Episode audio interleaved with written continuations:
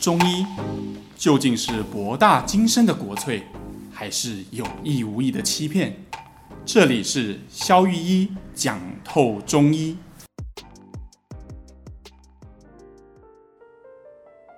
Hello，大家好，我是肖玉一。Hello，大家好，我是 Sean。哎呀，大家有没有发现啊？今天我们的声音特别的立体。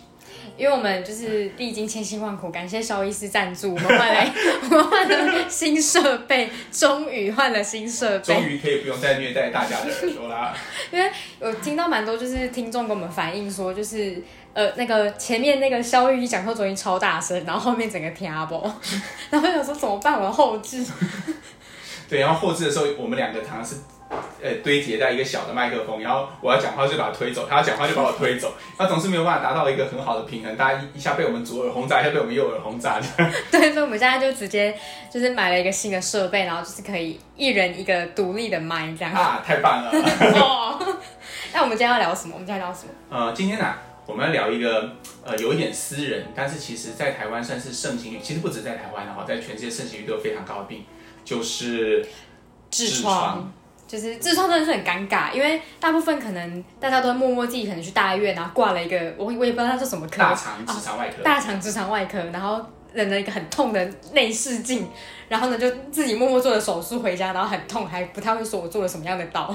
对啊，因为其实哈，我们生这种病，其实痔疮啊，我要先强调，它不是一个很大的病嘛，哈，它也不是一个很严重的病，对，啊，但是因为它比较敏感，哈，然后也比较私密一点，所以有些人他可能刚开始。呃，排便有稍微出血啦，或者是有稍微一点点发现，好像隐约觉得每次大便的时候都不是那么舒畅的时候，他通常都会选择，嗯，没有看到，应该还好吧，这再过几天应该就会、啊。可能我最近要自己自我解释啊，我可能最近我火气太大了吧，可能吃不要吃那么多炸的啊，就会好一点吧，这样。然后这其实还是很严重，而且痔疮有些严重是好像有分内痔跟外痔，对不对？OK，我们来做个简单的区分哈。嗯，在我们的肛门口伸进去一点点的地方，哈，大家用想象的就好了，哈，不要真的伸什么东西进去了。那它有一条线，好，它横横截面有一条线哦，有一个圆圈圈，那个叫做齿状线。齿状线。好，那齿状线内外有什么差别呢？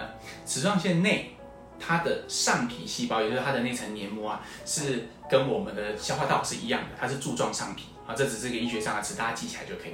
那齿状线以下就跟我们的皮肤是一样的，它是鳞状上皮。好，柱状上皮跟鳞状上皮。对，那柱状上皮跟鳞状上皮有什么不同呢？里面的柱状上皮它会让我们呃会分泌一些黏液，因为什么？我们消化道需要分泌一些胃酸啊。一些黏液啊，去混合一些食物。嗯嗯。可是我们的皮肤如果一直分泌黏液，那你就觉得很不舒服。所以鳞状上皮是不会分泌黏液的。嗯。好、哦，它只会用脱屑的方式来更新，这是它最大的不同。就像鱼鳞一样，所以叫鳞状上皮。哦。嗯。那我们呢？呃，现代医学就是用这条齿状线来分别。如果你的痔疮长在齿状线以内，我们就叫做内痔。如果长在齿状线以外，就外，就像外痔。你看我铺陈那么久，就为了解释这件事。那为什么一定要讲的这么清楚呢？不是长在里面就内痔，长在外面就外痔？因为有很多人以为是以肛门口做划分的。哦，我也以为是肛门口划分。不是，是以齿状线划分的。所以内外是要怎么分别呢？很简单，柱状上皮里面是没有痛觉的感受器的，所以得内痔的人，他只会出血，血量可能会比较大，但是他完全不会痛。哦，它是长在里面，所以它只是就是可能每一次上厕所就一直流鲜血，但是他不会感觉到痛。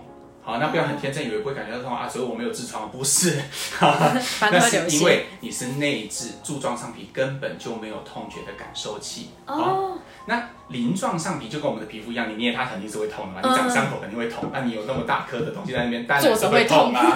所以只要你是会痛的，就百分之两千就一定是外痔。那外痔跟内痔为什么会有长就是内外的差别？为什么有些人长会长内，有些人会长外？哦，这个不知道。但是我们是用结果来看，因为我们所有的上皮几乎都会长一些赘生物出来，或、哦、一些静脉丛的一些曲张，它只是曲张在这个柱状上皮上的，我们就叫它内痔；啊柱呃这个曲张在外面的，我们就叫它外痔。啊，基本上它只是一个解剖学上的分类。好、哦，但是它并没有说啊内痔就比较严重，或者是外痔就比较严重，哦哪一种体质比较不好，没有这回事。哦，那在中医就是在中医治疗痔疮是会就是要怎么样医治痔疮？因为大部分人通通常长痔疮想的方法就是，如果它很小就摆着，太大就切掉。哦，OK，但是其实这边也是可以做区分的哈。我们稍微来调一点书带我来背书给大家听哈。一般在大肠直肠外科的分类里面，痔疮可以分成四级，四个级数哈，从一到四哈。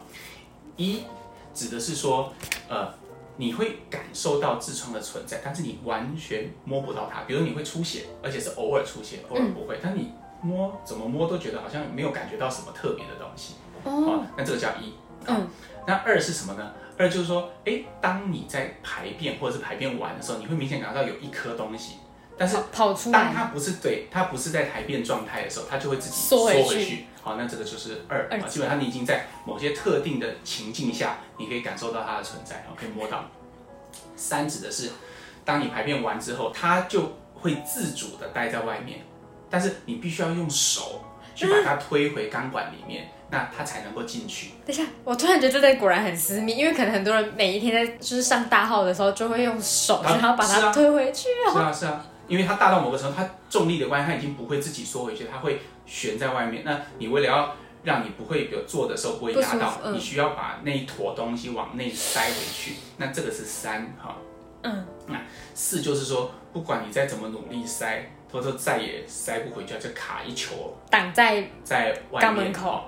那一般根据现代医学的标准，哈，四是肯定要手术的。嗯，好，那我也建议你自己用我刚刚说的这个标准，哈，检测一下自己的这个隐疾，哈。如果你是四，你不用来找我了，哈，请你直接去找大肠直肠外科，这个是中医不会有效，已经巨大到无法。是，那一般现在医学的建议，大肠直肠外科的建议是四肯定要开刀，三是 optional，就是选择性的开刀，嗯，一跟二会选择保守治疗。在现代医学是温水坐浴，就是去泡温水啊，擦一些那个痔疮软膏。好，那但是我强烈建议一、二、三度的痔疮的患者，你要寻求中医的帮忙。那那中医帮忙痔疮是把它消水肿吗？其实只要吃药哈，通常我我的经验上，大部分一跟二都会痊愈。我说的是痊愈哦，就是你会回到完全不会出血的状态。那三的话，至少它能够缩小。我自己的经验是这样，但是四，拜托不要再来找我了，你就去开刀就好了。是我很好奇的是，它长那一颗啊痔疮，它里面是血吗？还是它为什么会有痔疮？OK，呃，最早期最早，但现在有一些呃，这个这个学界并不认同这个观点，但是我觉得我们还是可以借用一下这样子。他其实认为痔疮是一种静脉的曲张，是一种静脉丛。好，比如说我们举个例子。嗯，很多女生年轻的时候是没有痔疮的，从什么时候开始有痔疮？她生产完之后开始出现痔疮。为什么？她肚子长了这么大一个胎儿，她的血液循环会变差嘛？嗯，会水肿。那当然，你的肛门口附近的静脉丛也回流也会变少。这个确实是痔疮形成的原因之一。好，所以它本质上可以视为一种静脉曲张。以我们中医来说，它也是一种血瘀。等一下，那紫玫瑰的人是不是也比较容易？对。哦、你程度好好，好，一般我们上次不是讲啊，我们指玫瑰观察几个地方嘛，哈，颧骨上面的血管扩张，啊，脚上面的血管扩张，啊，就是静脉曲张嘛。当然，痔疮其实也常常也是，我，在教大家常常看，可以偷偷看别人有没有痔疮啊，但是你不要把它讲出来哦，哈。就是如果当别人的舌头，我们之前讲过舌诊嘛，对不对？但是我们集中在舌面上跟旁边齿痕的这些，要不是抬起来吧？对，如果你把舌头抬起来。你看到底下，我们之前讲紫玫瑰的时候讲过，它的它的那个静脉丛会扩张，会弯曲、嗯、哦。那痔疮的人甚至在舌根，就是那个静脉丛根部的地方，你就会看到很多个球状的结节。那那种大部分都有痔疮了哈。天哪，为什么？为什么？是有什么样的关联性吗？嗯、呃。我不晓得听众记不记得，我们上次有讲过全全息率这回事，就是指说我们可以把肝心对应对应整个人投影到任何一个耳朵啦、眼睛啦、脉管啊各种地方。那其实舌头翻起来，它也是一个全息率啊，在最低的地方的静脉丛有几颗，那不就是痔疮吗？不然那是什么？对，所以 它当然是可以解释。但是我认为，我上次有讲过嘛，全息率并不是每一个地方都好使。嗯，但是我认为在痔疮这个这件事情上。它，你有呃那个地方的，就舌头的静脉丛的曲张，跟你有痔疮这件事的 compatible，就是它的对比率大概有百分之八十。哦，那蛮高的哎。对，我觉得这个是一个准确的东西。所以男女都一样嘛？男生的舌头伸起来，然后那边有一两颗。对，通常是这样。哦，那就算他说没有，你也可以问他，那你排便是不是有时候会出血？就那，啊，患者就会默默点头，就那一支。对。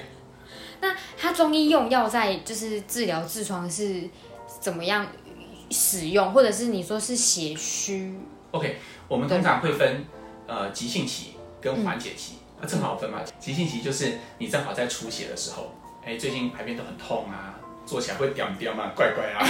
然后你那个排便的时候会有大量的血，就是比如说会严重一点会用滴的哦。哦，那如果轻微一点是擦的擦拭的时候。卫生纸上会看到会有一点血，对。那不管是什么，这都叫急性期。嗯，急性期的治疗以清热为主，生提为主。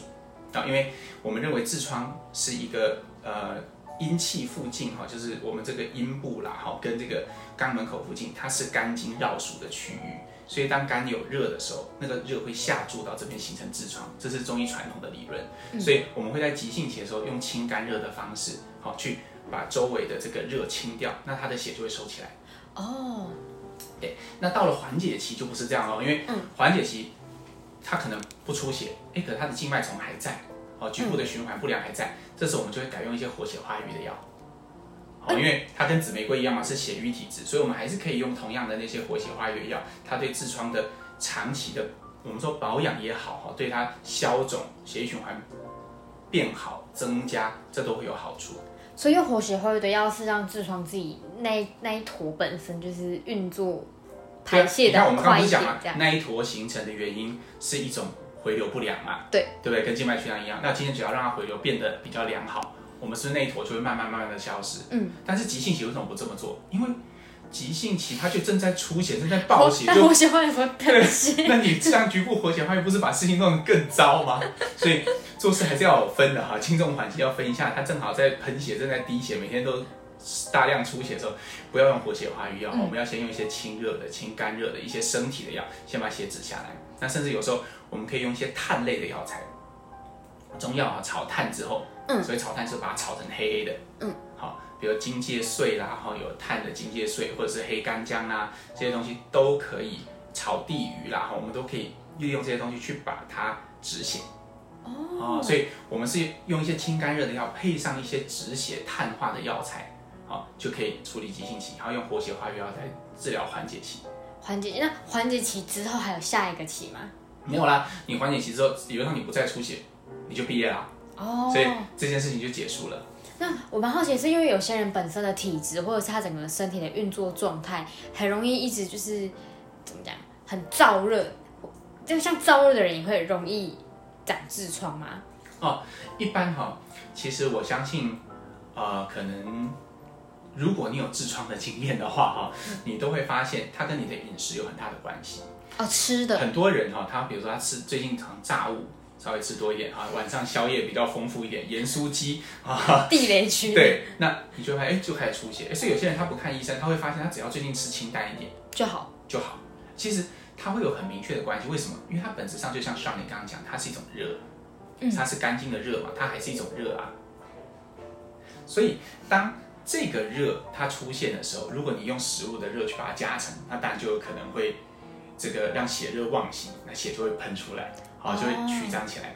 但是如果你选择让身体凉一点，它就会好一点。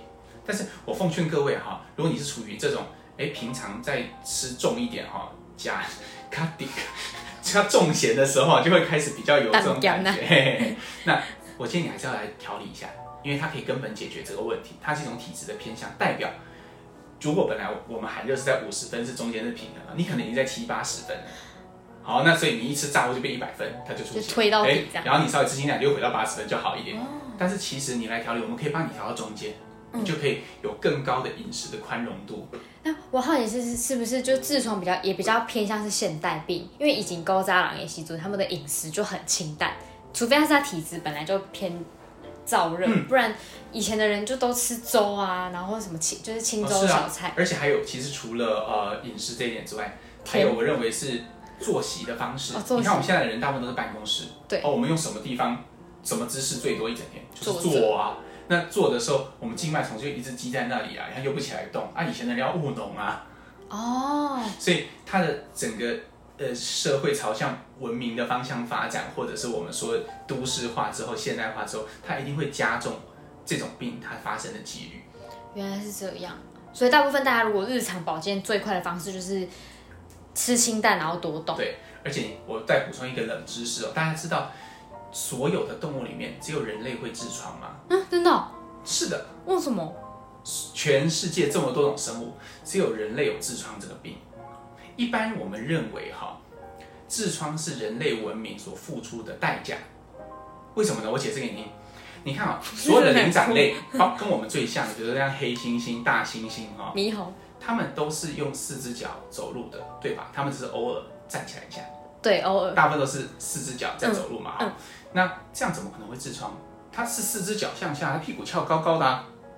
哦，也就是说，它那个姿势是屁股那边的肌肉。啊，你看所有的灵长，所有的动物，像长颈鹿什么的，跟我们比较远的，或者是动物，都是四只脚的啊。嗯，对啊，所以。人类，我们是为了文明，我们才长痔疮的，所以要痔疮这种很光荣的病。为什么？我们人类，我们是因为可以直立起来，我们就空出了双手嘛，所以我们有空出了双手，再有发达的大脑，我们就创造出很多惊人的器械出来，然后有我们的物质文明，有科技。如果我们没有办法空出双手，我们是没有办法做出最基本的农业零件或者是工业零件，那就没有人类文明。所以痔疮是人类文明的代价，所以不要怕看医生，这没什么，这是很光荣的 事情。所以痔疮就是因为人站起来，然后脚是啊，姿势。可是我们的机体还没有演化成我们局部的循环有改变，我们还是用四只脚的血管分布。基本上我们跟黑猩猩真的很近，我就我们基本上血管长跟他们差不多。所以当你直立起来的时候，你有些地方的静脉丛就是比较脆弱。哦，原来是这样子。其实这种病还有一些，比如说包括我们的椎间盘突出。嗯。曾经有患者在诊间问过肖医师啊，为什么人类这么苦哦，会椎间盘突出？我也没拿什么重物啊，我只是六十几岁啊，就会压到神经。这个也是我们人类直立付出的代价，因为我们的骨骼跟我们的血管，我刚才就讲过了，我们是要四只脚趴在地上才是常态。嗯，所以这时候脊椎的它的承重绝对不会那么重啊，我们的重力应该是向着脊椎的负面，就像肚子的那面向下的啊。但是当你站起来就不是这样了，你从头到脚的重量全部都压在那一根上面。对耶，所以这些疾病都是人类特有的，这些包括痔疮这种看起来好像很很很隐晦的疾病，它都是人类文明所付出的伟大代价，所以它是一个很光荣的病，大家一定要来看。所以当以后上厕所看到血，吃的清淡之外，就看看个诊这样，然后太大颗就去找那个。大肠大肠直肠外科把它处理掉，不然真的会蛮不舒服的，会痛哎。如果上班那如坐针毡也是，我我没办法啦。呃，这个其实是我们这个整个消化道大主题的其中一部分啊。上次有跟大家提到肠胃道啊，我们这次聊一个比较集中、比较呃常见，但是大家可能会不太好意思看医生的这个痔疮。嗯，好，那我后面有补充几个。呃，人类学的冷知识哈，供大家做参考。